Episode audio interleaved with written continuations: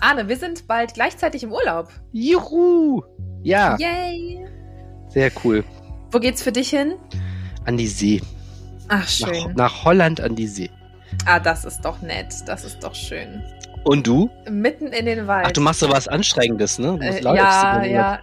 Ich, ich finde es lustig. Ich hatte dir ja vor, weiß ich nicht, fünf, sechs Folgen erzählt, dass ich so ein All-Inclusive-Urlauber bin. Stimmt.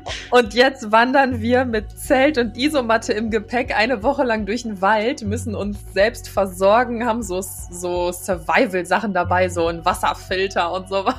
Wow. Also das Gegenteil von All-Inclusive-Urlaub. Aber ich habe richtig, richtig Lust darauf. Also ich glaube, Cool. das wird mega cool. Ja. Klingt auch toll. ja. Ich hoffe nur, es wird nicht zu heiß. Es sind einige Höhenmeter zu überwinden. Ich hoffe, du gehst uns nicht verloren, wenn du ganz allein in der Wildnis bist. Nein, nein, nein, das denke ich nicht. Also wir haben im Zweifel, glaube ich, können wir immer irgendwie fünf Kilometer nach Osten und dann sind wir in der nächsten Stadt. Also wir laufen quasi immer so durch den Wald in der Nähe von der Stadt entlang, aber so, dass man nichts davon mitbekommt. Also es wird, glaube ich, echt schön. Sehr cool. Ja. Und wir sprechen heute wieder einmal über wunderschöne Themen aus Düsseldorf. Und zwar über ein Thema, das ja schon lange, lange, lange, lange, lange diskutiert wird. Den Kaufhof am Wehrhahn und was jetzt damit passiert. Wieso ist das jetzt nochmal Thema? Ähm, erzähle ich gleich, weil es gibt so ein äh, Verfahren. Das ist alles sehr kompliziert. Es ist im Verfahren sehr kompliziert, aber in den Ergebnissen sehr interessant. Ich erkläre das gleich mal. Okay. Und dann schauen wir auch noch auf Katalysatorenklau. Ähm, in NRW warnt die Polizei, dass das in letzter Zeit häufiger passiert. Und das ist auch hier bei uns in Düsseldorf ein Thema. Ein Problem, äh, das, äh, von dem ich noch nichts wusste, finde ich sehr interessant. Ich hoffe, du erklärst uns dann gleich auch, was ein Katalysator überhaupt, äh, wie der überhaupt funktioniert. Das habe ich nämlich noch nie verstanden. ich gebe mir Mühe, aber so genau bin ich bei der Technik jetzt auch nicht dahinter gestiegen. Okay, dann haben wir noch eine Geschichte diese Woche, ein, äh, wie Journalisten sagen, Aufregerthema. Es gab eine Diskussion im Gleichstellungsausschuss zur Frage, welche äh, Werbung die Stadt noch, welche Werbemotive die Stadt noch äh, auf ihren Werbetafeln zulassen soll. Und äh, das ist sehr, sehr interessant, wo da die Grenzen gezogen werden sollen. Ich bin gespannt, was du uns dazu erzählst. Mein Name ist Charlotte Großer und ich bin verbunden mit Arne Lieb. Ihr hört Folge Nummer 161 dieses Podcasts und der Rhein steht bei 3,2 Meter. Rheinpegel. Der Düsseldorf-Podcast der Rheinischen Post. Herzlich willkommen im Rheinpegel-Podcast. Jede Woche sprechen wir hier darüber, was Düsseldorf bewegt. Mein Name ist Charlotte Großer. Ich bin für die Rheinische Post tätig für verschiedene Podcasts und mache ansonsten noch die Nachrichten bei verschiedenen Radiosendern in NRW, unter anderem auch bei uns im wunderschönen Düsseldorf. Und mein Name ist Arne Lieb. Ich bin in der Lokalredaktion Düsseldorf stellvertretender Leiter und schreibe über Kommunalpolitik. Und wenn ihr uns unterstützen möchtet, dann könnt ihr das gerne machen, indem ihr uns hört, was ihr ja gerade schon tut und vor allem diesen Podcast auch weiterempfehlt, indem ihr ihn mit euren Freunden oder eurer Familie teilt, gerne über euer liebstes Social Media Netzwerk und äh, hören kann man uns in jeder Podcast App und auch bei Spotify, da höre ich uns zum Beispiel auch selber ganz gerne mal. Und sehr interessiert sind wir auch an Geld. Wenn ihr das ausgeben wollt, dann ähm, macht euch ein Abo, ein AP Plus Abo, also so ein AP Digital Abo und macht es über die ähm, äh, URL rp-online.de slash abo-rheinpegel, denn dann wissen alle, dass ihr euch das Abo gemacht habt, weil ihr den Rheinpegel gut findet. Und ihr könnt euch bei uns melden, wenn ihr uns irgendwas mitzuteilen habt. Per Mail gerne an rheinpegel.rheinischer-post.de. Und ich frage mich gerade, ob das eben selbstverliebt klang, dass ich gesagt habe, ich höre uns selber. Aber das hat eher was mit Reflexion zu tun. Gucken, was können wir besser machen und ähm, wo, wo klingen wir vielleicht noch nicht ganz so elegant. Ja. Ich Genau. höre uns auch selber. Da haben wir schon mal, da sind schon mal zwei der, äh, zwei der, der äh, Der Klicks. Klicks, die wir haben, sind wir schon mal selber. Sehr gut. So, so kann man auch einfach dafür sorgen, dass, äh, dass der Podcast beliebter wird. Einfach selber hören. Oh ja. Arno, du erzählst uns jetzt, was äh, mit dem Kaufhof am Wehrhahn ist. Also ist ja gar nicht mehr der Kaufhof, ist ja der ehemalige Kaufhof und aktuell steht das Gebäude leer, ne? Genau, es ist ein Ex-Kaufhof. Das Gebäude steht leer nach äh, vielen, vielen Jahren. Ich glaube, das ist aus den 60ern ist es eröffnet worden. Und das war ja ein sehr äh, emotionaler Abschied auch für die Mitarbeiter da und äh, auch für viele Düsseldorfer, die sich daran erinnerten, dass sie da, keine Ahnung, vor ihrer Hochzeit das Geschirr gekauft haben und so. Aber das ist nicht, ähm, nicht, ähm, nicht mehr um, umdrehbar. Ne? Dem Kaufhof gehört der Kaufhof Karstadt-Gruppe und die gehört Signa, und die reden wir gleich noch. Und ähm, die, die gehören also quasi die beiden gegenüberliegenden Kaufhäuser da. Ne? Es ist ja ein Karstadt direkt daneben. Und ähm, die wollten ja eigentlich beide zumachen. Jetzt hat der Karstadt noch so eine Art Gnadenfrist, ist ja das ähm, schönere Gebäude. Das ist ja so ein richtig altes Kaufhausgebäude, was da steht. Und dann war aber klar, für den Kaufhof gibt es keine Rettung und der ist wirklich geschlossen worden, steht jetzt momentan auch leer. Da könnte jetzt zwischenzeitlich wohl auch nochmal irgendwie was reinkommen, vielleicht für eine Übergangszeit, aber eigentlich soll dieses Gebäude auch abgerissen werden. Mhm. Und ähm, jetzt ist das Thema nochmal äh, groß geworden oder jetzt gibt es wieder Diskussionen um den Kaufhof. Du sagst, es soll abgerissen werden, aber was, was passiert denn jetzt vorher mit dem Gebäude oder warum wird da wieder drüber gesprochen? Naja, also der ähm, Eigentümer von Ka der Karstadt Kaufhofgruppe ist das Unternehmen Signa. Da steckt der Investor René Benko hinter, äh, ein Österreicher Investor, und der ist eben in erster Linie Immobilienentwickler vorher gewesen.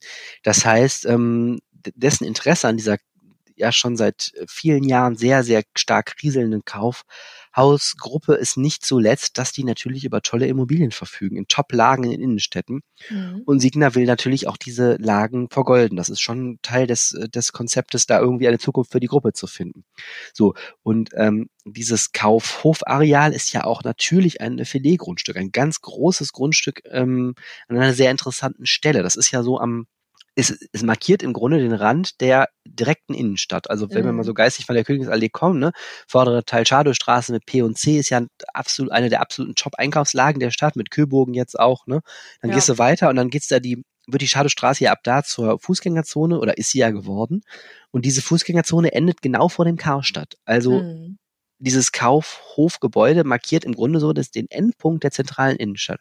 Und deswegen ist das ja auch ähm, städtebaulich hochspannend, was man da hinmachen kann. Du kannst ja wirklich da durch dieses große Grundstück das mh, hm, gesamte Areal in seiner in seinem Auftritt äh, verändern und vielleicht auch auslösen, dass drumherum auch dann Immobilien entwickelt werden, ähnlich wie bei dem Köbogen-Projekt. Also es ist für die Stadt eine ganz, ganz wichtige Immobilie und ähm, ich verrate kein Geheimnis, es geht natürlich auch um sehr, sehr viel Geld, die das mhm. da wert ist, je nachdem, was man da entwickelt. Ne? Und was gibt's da jetzt für Ideen zu? Naja, also ähm, dadurch, dass es ein so großes öffentliches Interesse gibt, ähm, gibt es eben auch ein Bürgerbeteiligungsverfahren, was da hinkommen soll. Das wird eben von diesem Signa, dieser Signa-Gruppe ähm, in Zusammenarbeit mit der Stadt ähm, durchgeführt. Denn es ist politisch eben auch so, Signa darf da auch nicht machen, was sie wollen. Also die Stadt hat ja bei solchen größeren Projekten auch ein Mitspracherecht. Insofern muss man da auch eine verträgliche Lösung finden. Äh, in Klammern übrigens ähnlich wie bei dem Heineplatz ähm, in der Altstadt, wo wir kurz drüber redeten, mhm. wo ja vorm Karschhaus, das ist ja auch die Signer-Gruppe. Also sind zwei so Filet-Grundstücke, ähm, wo jetzt Stand und Signer zusammenarbeiten müssen mhm. und, und wollen. Und ähm, naja, Sigma, Signer hat jetzt diese Woche so mh, hm, Entwürfe vorgelegt, was da hinkommen könnte. Das sind noch keine fertigen ähm, Gebäudeentwürfe, sondern mehr so, stell dir das vor, wie so Blöcke, die man dahin gemacht hat, damit man sich mal vorstellen kann, so wie, wie so ein Gebäude aussehen könnte. Also man hat im Grunde so grau animiert, was da hinkommen sollte. Und die eigentliche große Aussage ist, Signa hätte natürlich da sehr gerne ein Hochhaus.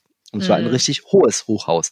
Also die Rede ist von bis zu, ich glaube, 115 Meter, die das sein sollte. Das ist natürlich kommerziell sehr interessant. Ne? Ein Hochhaus kann man sehr viel Nutzung unterbringen. Ähm, und äh, naja, jetzt ist eben die Diskussion, soll, ist das da schön und verträglich, wenn an der Stelle ein Hochhaus kommt?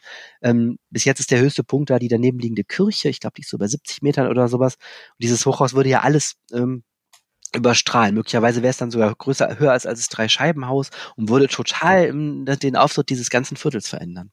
Mhm. Ich hatte, glaube ich, sogar was gelesen von 180 Metern. Oder sein? ja, ein Entwurf war, glaube ich, auch 180. Aber das sind ja jetzt erstmal alles so Gedankenspiele. Stimmt. Ja, ja, ja. Äh, genau, 115 Meter war der einzige, der bei der Politik so ein bisschen ankam. Also die die, diese Planungspolitiker, ähm, mit denen mein Kollege Uwe Jens Runau gesprochen hat, waren äh, überhaupt nicht so angetan. Da ist so ein Entwurf mit so einem ganz äh, so einem ganz, der sieht aus wie so ein Ausrufezeichen, so ein riesen ja, ja, genau. Tower, der sich so nach oben breiter wird, wie so ein Ausrufezeichen.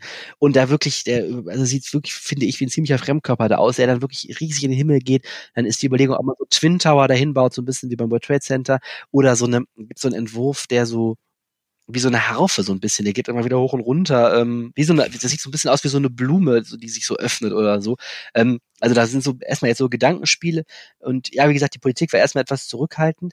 Aber ähm, man muss sich da jetzt irgendwie zusammenfinden. Die Bürger dürfen auch ihre Meinung sagen. Und es gibt eben noch einen zweiten Aspekt, der ist da sehr, sehr interessant. Und das ist mhm. das Thema Oper. Ne? Ja. Ja, also Düsseldorf überlegt ja, ob man die Oper neu baut, die ja jetzt an der Heinrich-Heine-Allee ist. Und äh, einer der wirklichen Top-Standorte dafür könnte eben da dieses Kaufhof-Areal sein. Und äh, auch da gab es diese Woche was Neues. Das ist jetzt ein anderes Verfahren wiederum, nämlich das Opernverfahren. Ähm, da prüft die Stadt, welche Standorte für diesen Opernneubau interessant sein könnten, so wir denn überhaupt wollen.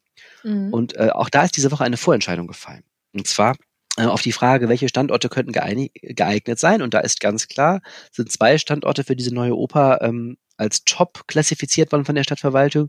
Das eine ist eben die Heinrich-Heine-Allee, wo die jetzt ist. Man könnte die einfach abreißen und wieder an selber Stelle hinstellen. Ja. Und das andere, siehe da, ist genau jener Kaufhof. Hm. Hat sich dazu diese Siegner-Gruppe schon irgendwie geäußert? Nee, Siegner hat sich da nicht so geäußert. Ähm, das ist natürlich ähm, auch alles so eine Sache. Ähm, klar, dieses, also für die, für die Stadt wäre dieses Areal natürlich interessant. Erstens, ich habe es gerade dargestellt, das ist ein, ein in der Stadt nicht ganz uninteressanter Ort, weil eben die zentrale Innenstadt da so endet. Also man ja. auch mal drüber reden muss, was passiert denn jetzt da? Die Prognosen gehen ja eher dahin, dass der Einzelhandel, der stationäre Einzelhandel eher zurückgehen wird. Das heißt, dieser ganze Bereich östlich der Schadowstraße, also der Wehrhahn, wird so als Einzelhandelsstandort eher an Bedeutung verlieren, so sagt man zumindest. Mhm. Das heißt, es ist die Frage, was soll denn da hinkommen? Soll da mehr Wohnen hinkommen, mehr Büro hinkommen und so? Und ähm, naja, so eine Oper wäre natürlich in eine Möglichkeit, da richtig Öffentlichkeit hinzuziehen und vielleicht doch noch einen völlig anderen Charakter dem Viertel zu geben. Äh, und es wäre natürlich verkehrsmäßig super angebunden. Ja. Das ist so die Überlegung der Stadt. Aber da gehören natürlich jetzt zwei zu. Man müsste mit Signe einen Deal finden. Und bei der Stadt sagt man auch, naja, man will sich auch nicht abhängig machen von einem Investor. Wenn die jetzt zu laut sagen, wir wollen unbedingt da die Oper hinhaben, kann Signer natürlich da auch die unter Druck setzen und so. Jetzt wird sogar überlegt, ob nicht Signer dann als Deal das alte Operngelände, also eine Heinrich-Heine-Allee, kriegt, also auch ein Top-Standort natürlich, ne? Mhm. Direkt Nähe Königsallee, Hofgarten, Altstadt, also ja, ja. eine der absolut, ich, ich habe es jetzt vergessen, aber wenn du, wenn du mal die Bodenrichtwertkarte anguckst, was da so der Quadratmeter kostet, dann weißt du, ähm, das ist nicht ganz billig. Ähm, das ist also eine absolute Toplage der Stadt. Und man müsste jetzt so einen Deal finden. Oder zu sagen, irgendwie da an der Heinrich-Heine-Allee kriegt Signer irgendwas, was sie haben wollen. Dafür darf die Oper dann in so ein Hochhaus als einer von mehreren Nutzern rein. Das mhm. wäre dann so eine Überlegung. Man kann ja über eine Oper auch ein Hotel noch machen, so wie der Elbphilharmonie in Hamburg war das, ist das ja auch so. Oder du kannst da ein bisschen Büros noch drüber machen oder du machst da sonst was rein. Ja. Ähm, naja, darüber soll jetzt verhandelt werden. Und der Vollständigkeit halber, es gibt noch zwei weitere mögliche Standorte für die Oper. Ähm, die haben nicht so ein ganzes Top-Ranking, A, A Ranking, aber äh, die werden auch diskutiert. Man könnte die Oper zum Beispiel auch in, in den Hafen noch immer hinstellen mhm. oder man könnte sie auch an den Rheinpark Goldsheim ähm, machen. Also der Kaufhof ist dann nicht gesetzt. Aber da sind halt so zwei Verfahren, die überschneiden sich. Ne? Wir brauchen eine Zukunft für den Kaufhof und wir brauchen eine Zukunft für die Oper. Und vielleicht passt das. Und wer entscheidet da jetzt letztendlich? Also du hast ja gesagt, wir haben hier in Düsseldorf auch Mitspracherecht, ne? Ja, das ist, doch, das ist eine Frage, die ich nie, das ist unheimlich schwer zu verstehen. Es ist ein bisschen ein, ein Miteinander. Also natürlich darf ein Grundstückseigentümer im Großen und Ganzen noch erstmal entscheiden. Ne? Also das ist jetzt nicht so, dass äh, dass der irgendein Ausschuss des Stadtrats dem Signer den Entwurf hinlegt.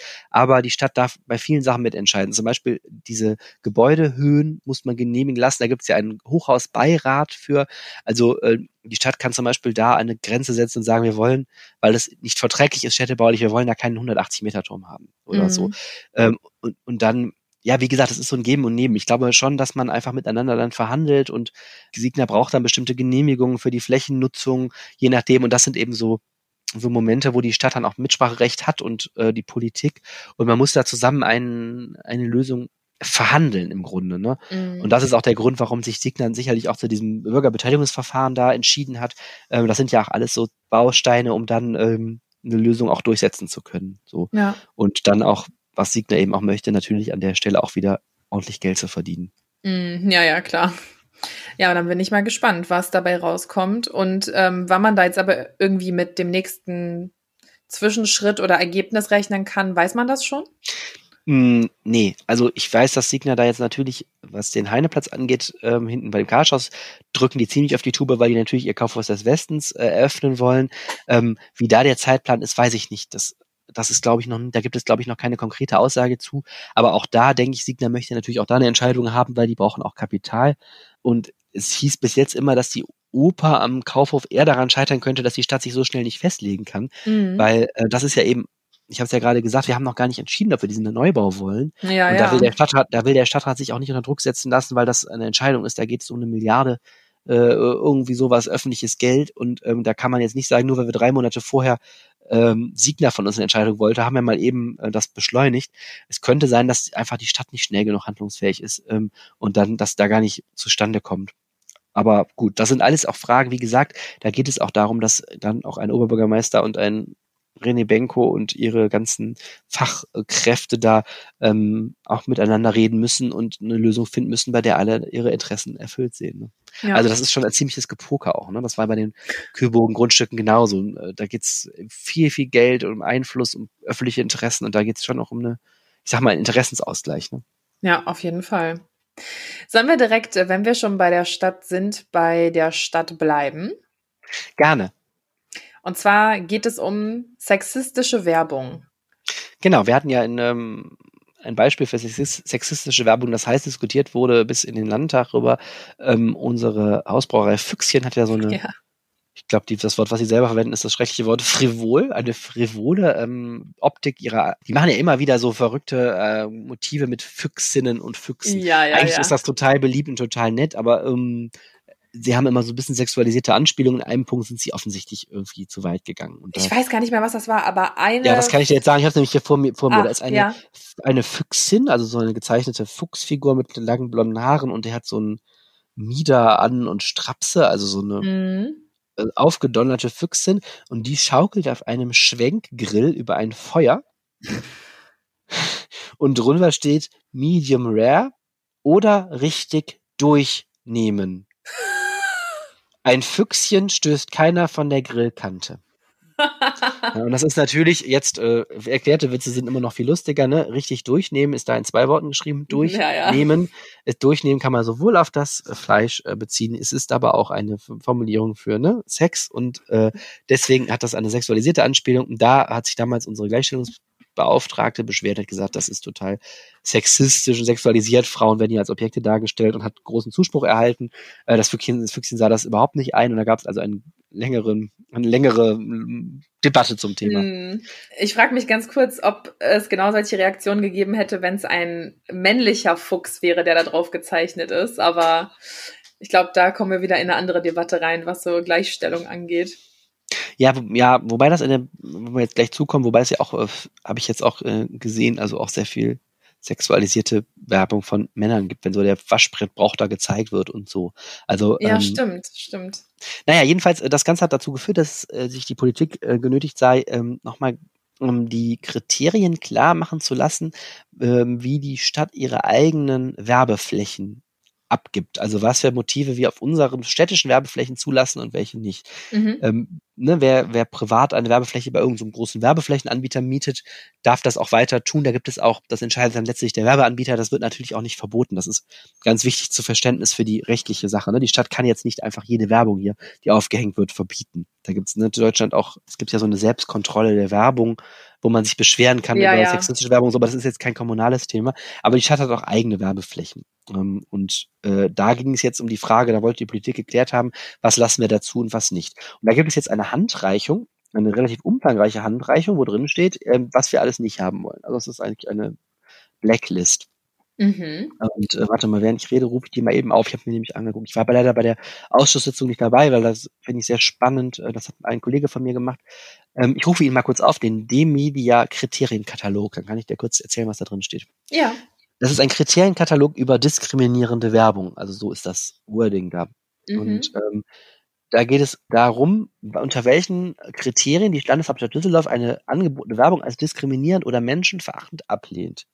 Und grundsätzlich wird, werden, wollen wir keine Werbung auf unseren Werbetafeln, die Personen diskriminiert, beispielsweise aufgrund ihres Geschlechts, ihrer Abstammung, ihrer ethnischen Herkunft, ihrer Hautfarbe, ihrer nationalen Herkunft, ihres Glaubens, ihrer politischen Anschauung, einer Behinderung, ihrer Zugehörigkeit zu einer Berufsgruppe, ihres Aussehens, ihres Alters, ihrer sexuellen Identität, ihrer Lebensweise oder Lebenssituation.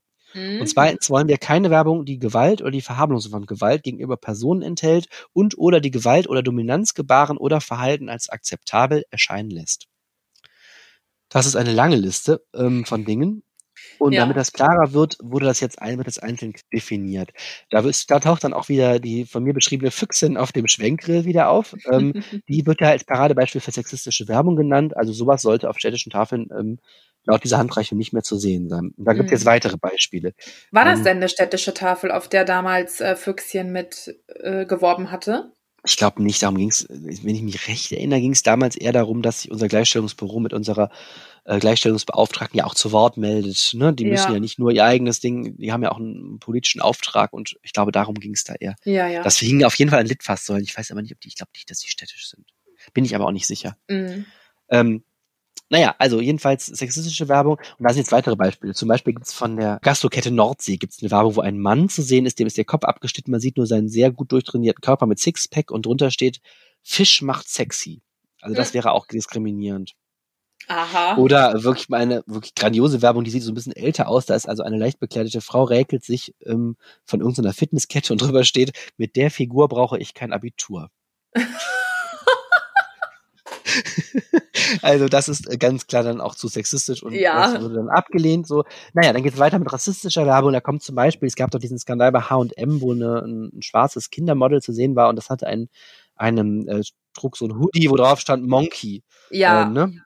genau. So, das wäre auch verboten. Ähm, ableistische Werbung, da geht es also um die Diskriminierung von Behinderten. Mhm. Da haben es ein Beispiel von der BVG, den Berliner Be Be Verkehrsbetrieben, die zeigen einen Mann mit so einer, einen blinden Mann mit blinden Stock und so einer blinden Binde und darüber steht blinder Passagier. Schwarzfahren kostet 60 Euro. Äh, oh. Es ist auch, Okay. naja, gut. Ja Also wer auf solche Werbung kommt, ist halt auch die Frage. Dann äh, mehrfach tut sich hervor die Brauerei Astra, die haben wirklich äh, heftige Kampagnen und dann wirklich, ähm, diskriminierende Wer Werbung aufgrund des Aussehens. Die haben also einen sehr kleinen, wüchsigen Mann, äh, der steht da an, mit einem Bier und drüber steht ein Bier und ein kurzer. Ach auch so, nicht. weil man Astra Rakete so häufig trinkt. Astra und hinterher ein Ja, äh, Shot. genau. Ja.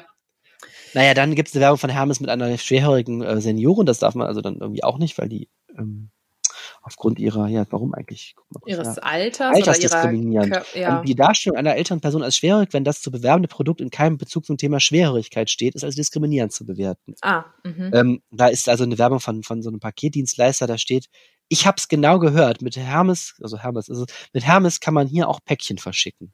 Mhm. Und das, da, da sagt man jetzt, die Frau ist schwerhörig und irgendwie wird das genutzt und das geht auch nicht oder soll auch nicht gehen. Mhm.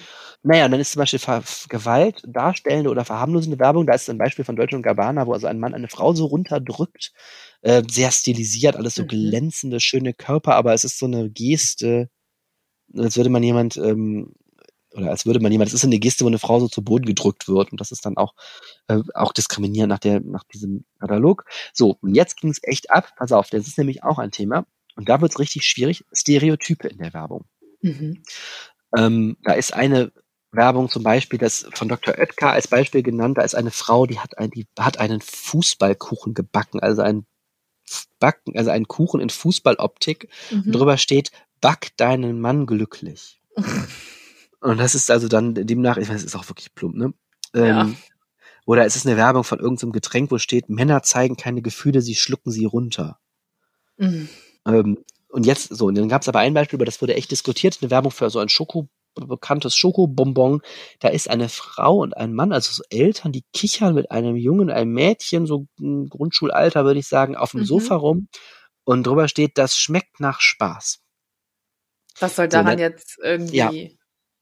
Genau, und da war halt dann die Diskussion im Ausschuss, das ging dann also unter anderem der CDU zu weit, die sagte, naja, also äh, ich meine, Familien mit Kindern sind jetzt eigentlich nicht ein Stereotyp, sondern eine soziale Wirklichkeit, die man, gegen die man eigentlich auch jetzt nichts hat. Ja. Ähm, und da sagte also der Andreas Auler, CDU-Ratsherr im Ausschuss, sagte, diese negative äh, Konnotation der herkömmlichen Kleinfamilie würde er nicht verstehen. Ich habe nichts dagegen, dass künftig Patchwork- und Regenbogenfamilien mehr Raum in der Werbung einnehmen, sagt er, aber es gehe nicht an, Familien wie er und viele andere sie nun mal hätten, als veraltetes Modell zu brandmarken.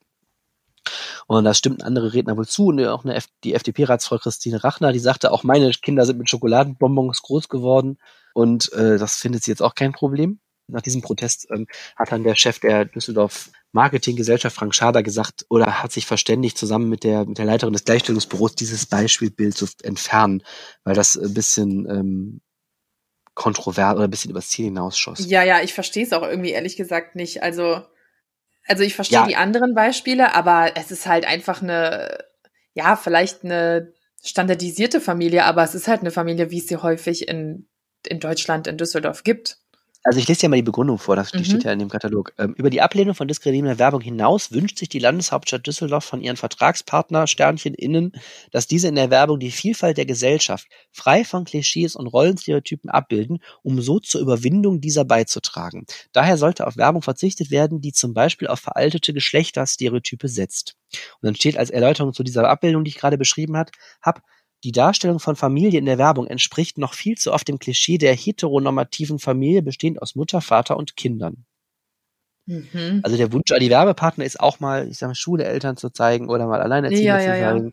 So, das war die Idee. Aber ähm, ne, um, umgekehrt wird sozusagen ein Schuh draus. Trotzdem natürlich ähm, würde es vermutlich sehr über das Ziel hinausschießen, wenn man jetzt sagt, wir wollen keine Fa Familien bestehend aus Vater und Mutter und zwei Kindern mehr, äh, weil uns das zu klischeemäßig ist. Ne? Das ist, Mhm. wäre natürlich, äh, glaube ich, dann auch zu anmaßend, ähm, da solche Ja, ja. Werbung äh, direkt zu verbieten. Das ist so, das, was jetzt in dem Katalog kommt, nämlich so ein Aufruf, auch mal anderes zu versuchen, ist wahrscheinlich der, der, der gängigere Weg. ne?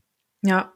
Aber es ist doch schon, ich meine, ich wollte es heute im Podcast auch nochmal erzählen, ähm, weil ich, es ist eine mega interessante Debatte, weil natürlich ist der Grundsatz, der Grundgedanke erstmal auch ein guter zu sagen, äh, ähm, man muss sich auch Werbung kritisch angucken und ähm, auch spannend, dass die Stadt da mit ihrer, mit ihrer Macht als ähm, Werbetafelanbieter, leider weiß ich wirklich nicht, wie viel Werbetafeln die Stadt überhaupt selber hat, das habe ich ähm, jetzt nicht erfragt, ähm, ist spannend, dass sie diese Macht nutzen will und dann aber gerät man natürlich in eine hochinteressante Diskussion, was da noch zulässig ist und wo man auch sagen muss, Leute, tief durchatmen, ne, man muss auch, man muss auch manche Dinge einfach mal stehen lassen und aushalten, vielleicht wenn man, selbst wenn man die persönlich für doof hält, aber es ist noch nicht die Grenze überschritten, so, das ist ja immer die große Frage, wo befinden sich Toleranzbereiche und wo, wo muss man vielleicht auch einfach mal mit den Schultern zucken und sagen, ist eine blöde Werbung, aber ist jetzt keine Werbung, die wir verbieten müssen oder so, ne? Ja, ja. Das ist ja eine echt, echt super spannende Debatte. Ähm, die Zeiten sind, ich habe kürzlich gemerkt, weil wir auch mal über gendergerechte Sprache geschrieben haben und Mhm. da habe ich auch wieder in den Leserbriefen gemerkt, die Zeiten sind hart und es wird alles immer zu einer ideologischen Grundsatzdebatte genutzt von allen Seiten.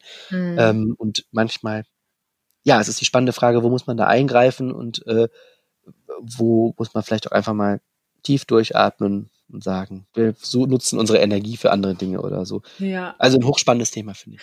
Und ähm, dieses Papier, das da vorgestellt wurde, wurde das jetzt alles so angenommen, die ganzen Punkte, die da drin stehen, bis auf den einen, der geändert wurde? Genau, Oder? also diese Handreichung wird ausgeteilt jetzt hier, ähm, dieses Bild wird entfernt, aber die Handreichung wird ansonsten ausgeteilt an Werbekunden, die bei uns in der Stadt werben wollen auf den Mhm. städtischen Tafeln. Die kriegen das in die Hand gedrückt. Ähm, es ist natürlich auch eine spannende Frage, ob dann so eine, in jedem Einzelfall so eine Motivkontrolle stattfindet. Also es gibt Beispiele in diesem Katalog, die sind absolut klar und eindeutig, ähm, Mhm. aber es gibt natürlich in der Praxis auch wieder Grenzfälle.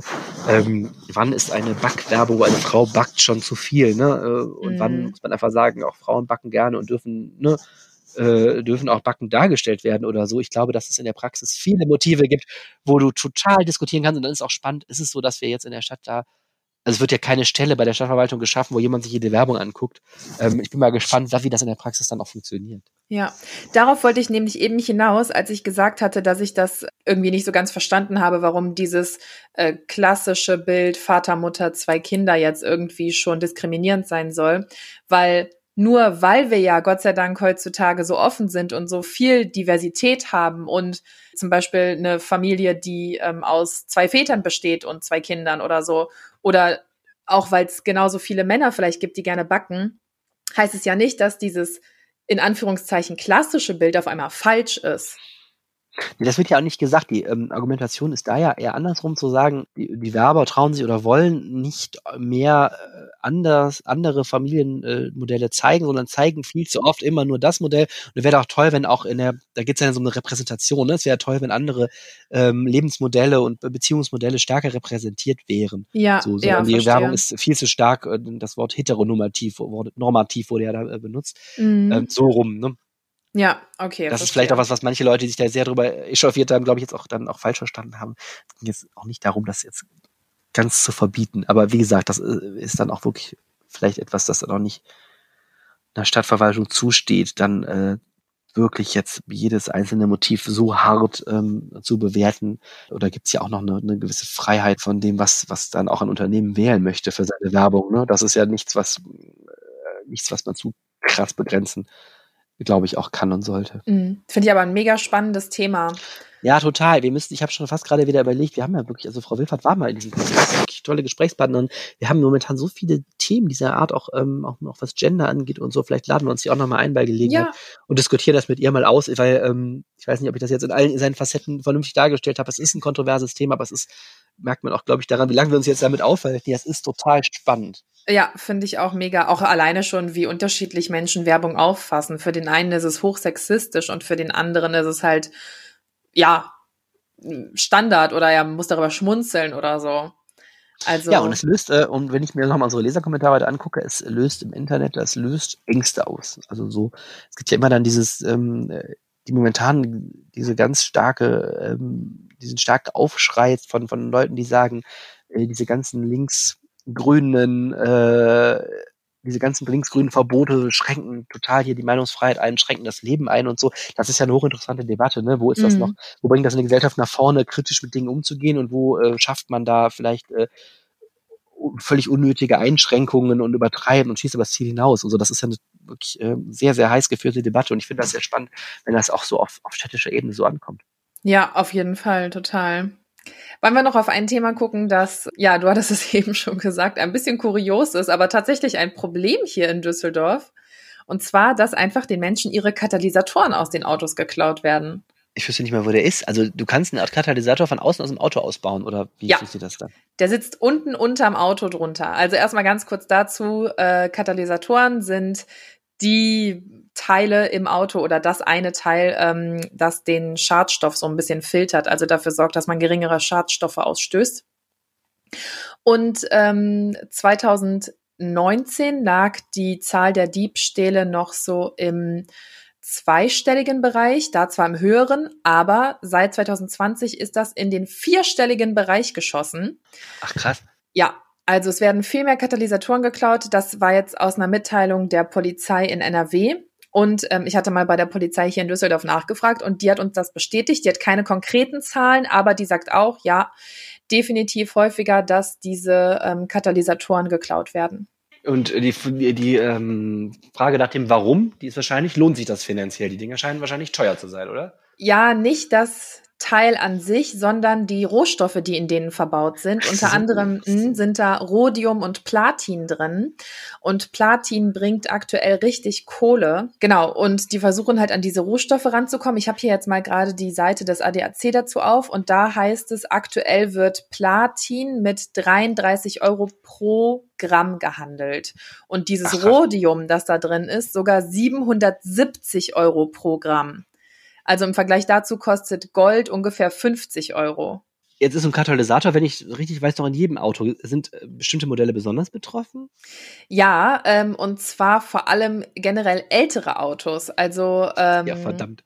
Ja, wer einen älteren Wagen fährt, der ist da meistens nicht so gut äh, bedient und vor allem Benziner, ähm, weil man da besonders gut an den Katalysator drankommt. Bei den neueren Modellen sitzt der sehr nah am Motor und es wird dann unfassbar schwer, das Auto halt mal eben schnell aufzubocken und das Ding da rauszuflexen oder rauszuklemmen. Ähm, und dann ist die Gefahr einfach zu hoch, dass die Leute erwischt werden, wenn die da ewig unter dem Auto hängen. Und es gibt sogar, äh, das kann der ADAC inzwischen so genau benennen, bestimmte Modelle, die äh, besonders betroffen sind, und zwar der Opel Astra, Toyota Prius und VW Polo. Ein Glück, die habe ich alle drei nicht. Da kriegt man den, ähm, also in Fachkreisen wird der kurz nur Cut genannt, da kriegt man den Cut Ja. ganz schnell raus. Ah, ich das gewusst. Ich habe meinen Opel Ja. Vectra damals verschrottet. Da hätte ich doch eine Million noch mitmachen können mit dem, mit dem Katalysator. Ja, Ähm, vielleicht schon. Und ähm, aber die, die Diebe machen das dann wirklich im Straßenraum und krabbeln die dann da drunter und holen die Dinger dann da raus. Das geht das dann so leicht oder wie? Ja, das ist total dreist. Also ähm, wenn es an viel befahrenen Straßen ist, aber die Autos vielleicht so ein bisschen im Dunkeln geparkt sind, dann äh, tatsächlich bocken die das einfach auf mit so einem mobilen ähm, Tierwagenheber. Ja. Und dann, die legen sich da drunter, fünf Minuten später haben die das Ding ausgebaut und sind weg. Und dann musst du das auch erstmal mitbekommen als Autofahrer, dass der fehlt, weil von Ich außen siehst du das nicht. Aber du fährst dann, du fährst dann los, aber das weißt du wahrscheinlich auch nicht. Geht der dann noch an? Raucht der, Der, dann die Höhe? also ähm, es gibt äh, manche Modelle, die dann tatsächlich einfach nicht mehr anspringen. Ansonsten merkst du es daran, dass der Motor auf einmal unfassbar laut wird, also als ob du so einen Traktor auf einmal fährst. Ja. Und ähm, ja, es ist auf jeden Fall sehr blöd, wenn man. Dreist. Ja, geil, oder? Aber man sollte auf gar keinen Fall ohne Katalysator losfahren, weil ähm, dadurch, dass sie diese Schadstoffe filtern und das auf einmal fehlt, baut sich da eine unfassbare Hitze unterm Auto auf, weil so. da ist ja quasi ein Loch, aus dem jetzt die Schadstoffe Ja. rauskommen und nicht gefiltert Ja. weitergeleitet werden. Und das kann im schlimmsten Fall dazu führen, dass dein Auto anfängt zu brennen. Also in dem Fall Motor sofort abstellen und äh, abschleppen lassen oder halt äh, zum zur Werkstatt bringen Mhm. lassen, also nicht mehr selber fahren. Und äh, was kostet ein neuer Katalysator und übernimmt das die Versicherung? Kommt drauf an, wenn man eine Teilkasko hat, gerade bei älteren Autos kann es passieren, dass man auf den Kosten sitzen bleibt. Ähm, und dann ist auch die Frage, ob man nicht tatsächlich sich ein neues Auto holt, weil ein neuer Katalysator kostet inklusive Einbau zwischen 500 und 1500 Euro. Der ADAC rät auch davon ab, dass man sich die gebraucht kauft, weil da kann es auch häufig sein, dass du einfach an so einen geklauten Katalysator rankommst Mhm. oder dass die nicht korrekt ausgebaut wurden und dann ist halt die Gefahr, dass er ja beim Einbau irgendwie gar nicht passt oder dass du halt eben deine Probleme damit hast. Es gibt aber Mhm. auch so ein paar Tipps zumindest, wie man dafür sorgen kann, dass der einem nicht geklaut Mhm. wird. Nämlich? Zum einen, also den, den Tipp fand ich lustig, weil gerade auf Düsseldorf passt es halt überhaupt nicht. In der Garage parken, ja, danke, haben die meisten von uns nicht. Oh, das ist ja ein Ja. Tipp. Oder halt zumindest an einer gut beleuchteten Straße parken, weil da ist die, ja. Toll. Das, das will ich mir das hier aussuchen können. Ja, das habe ich mir halt auch gedacht. Also du nimmst, was du kriegen kannst in Düsseldorf und wenn es irgendwie von der Wohnung schon eine Viertelstunde entfernt ist. Ähm, es gibt aber auch so eine, äh, das finde ich ganz lustig, einen Alarm, der anschlägt, wenn das Auto gekippt wird. Also die werden ja auf einer Seite hochgehebelt und dieser Alarm meldet sich, Mhm. wenn der merkt, äh, das Auto steht nicht mehr eben und schickt eine Benachrichtigung an das Smartphone vom Besitzer, dass am Auto gerade irgendwas gemacht wird. Naja. Oder halt ganz klassisch, man versteckt sich mit dem Nudelholz unterm Auto und passt auf, ob die bekommen. Das kann man ja auch. Das geht auch. Ich glaube, jede Nacht sich unter das Auto legen ist jetzt auch nicht so bequem. Aber das ist tatsächlich ein Problem. Und ähm, ja, die Leute sind echt kackendreist geworden, die Diebe. Also kommen da äh, teilweise mit der Flex wirklich an und sägen dir das Ding einfach weg. Okay, alles klar. Interessant. Ja, und dreist. Also passt auf euer Auto auf, wenn es geht. Ja, wirklich. Guckt, Stellt es einfach immer in eurer Garage, überhaupt kein Problem. ja, und äh, also auf jeden Fall soll man es halt anzeigen und ähm, teilweise übernimmt es aber auch die Versicherung. Manchmal ist es dann halt so, dass man noch so eine Selbstbeteiligung zahlen muss, wenn man die mit drin hat, aber besser als einen kompletten ähm, neuen Katalysator sich holen zu müssen, beziehungsweise es alleine Alles zahlen klar. zu müssen. Gut, Ja, ich würde sagen, das war der Reinpegel dieser Woche. würde ich auch sagen. Von Jens Strux gibt es gleich noch den Wetterausblick für das Wochenende. Gott sei Dank, er hatte ja äh, letzte Woche sehr ausführlich erzählt, was uns da für schlimmes Wetter bevorstehen könnte. Es kam mal kurz der Vergleich zu. Also er hatte gesagt, ich will es nicht mit Sturm Eda vergleichen, aber. Und da dachte ich mir nur schon so, oh mein Gott. Und Gott Aber sei Dank. So. Das war das beste Gewitter aller Zeiten. Ich glaube, alle, die, mit denen ich rede, haben alle die äh, Fenster aufgemacht, weil endlich mal diese Hitze weg war mit diesem Gewitter. Bestes Ja. Gewitter aller Zeiten. Boah, bei uns ist ein Blitz direkt neben dem Schlafzimmer eingeschlagen und wir hatten das Fenster offen. Also es hat geklungen, als ob der uns ins Schlafzimmer eingeschlagen ist. Ich habe mich zu Tode erschrocken. Ich habe noch Krass, Na nie, gut, dann war es doch nicht so gut. ich habe noch nie so einen lauten Knall gehört, wirklich, als ob jemand eine Pistole abfeuert. Aber ist alles gut gegangen. Wenn ihr uns etwas zum Rheinpegel sagen wollt, dann äh, schickt uns doch einfach eine Mail. Wir freuen uns. An rheinpegel.rheinische-post.de. Oder schickt uns bei WhatsApp eine Nachricht oder auch gerne eine Sprachnachricht an die 0151 157 1006. Also nee, 1000 und dann noch die 6. Und äh, ihr könnt mich antwittern, äh, und zwar bin ich bei Twitter und heiße @arnelieb. Und jetzt wünschen wir euch eine schöne Woche. Ja, habt eine schöne Woche, habt ein schönes Wochenende und macht's gut und wir hoffen, ihr hört beim nächsten Mal wieder zu, hier beim Rheinpegel. Tschüss. Tschüss! Einen wunderschönen guten Tag und herzlich willkommen zum Wochenendwetter. Naja, nachdem es ja dann letzte Woche doch nicht mehr ganz so dramatisch war, was zumindest die Unwetter anging, ähm, ist es ja dann jetzt in den letzten Tagen vor allem im Süden Deutschlands beziehungsweise in Richtung Bayern und dann auch in der vergangenen Nacht beziehungsweise am gestrigen Tage dann auch in ähm, Tschechien ganz gut zur Sache gegangen. Ich denke, ihr habt sicherlich von dem Tornado dort gehört, der einiges an Schaden angerichtet hat. Das soll jetzt aber nicht weiter unser Thema sein, sondern wir beschäftigen uns natürlich mit dem Wetter Wetter für das jetzige Wochenende. Und ähm, zumindest können wir mal sagen, dass wir ein ja, durchaus entspanntes Wochenende vor uns haben. Der Samstag bringt uns über den Tag verteilt viel Sonnenschein.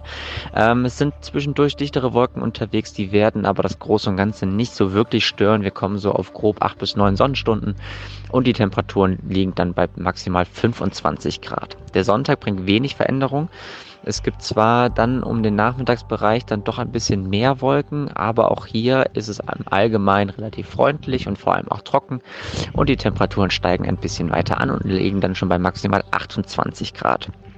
Dann gibt es noch einen kleinen Bereich, was den Montag betrifft. Da könnte es dann durchaus noch mal zu Unwettern kommen. Das ist dann speziell der Montagabend. Da gibt es jetzt aber natürlich noch keine genaueren Infos zu, die ich euch schon direkt mitgeben kann, weil das alles natürlich noch relativ unsicher ist zum jetzigen Zeitpunkt. Aber die Temperaturen liegen dann schon bei maximal 30 Grad und werden dann nach und nach wieder ein bisschen zurückgehen.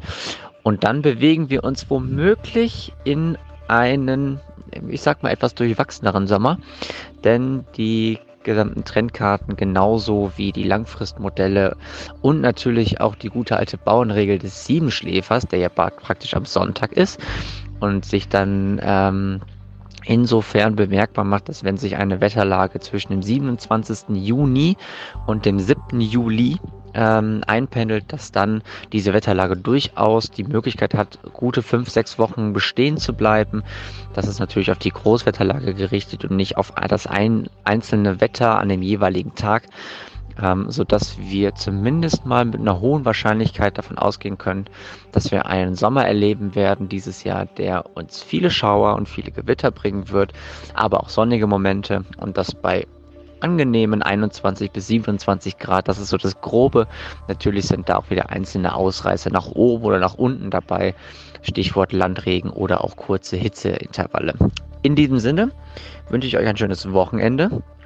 Ähm, genießt das schöne Wetter und wir hören uns dann nächste Woche wieder zum Wochenendwetter. Mehr im Netz. Alle Nachrichten aus der Landeshauptstadt findet ihr auf rp-online.de slash Düsseldorf.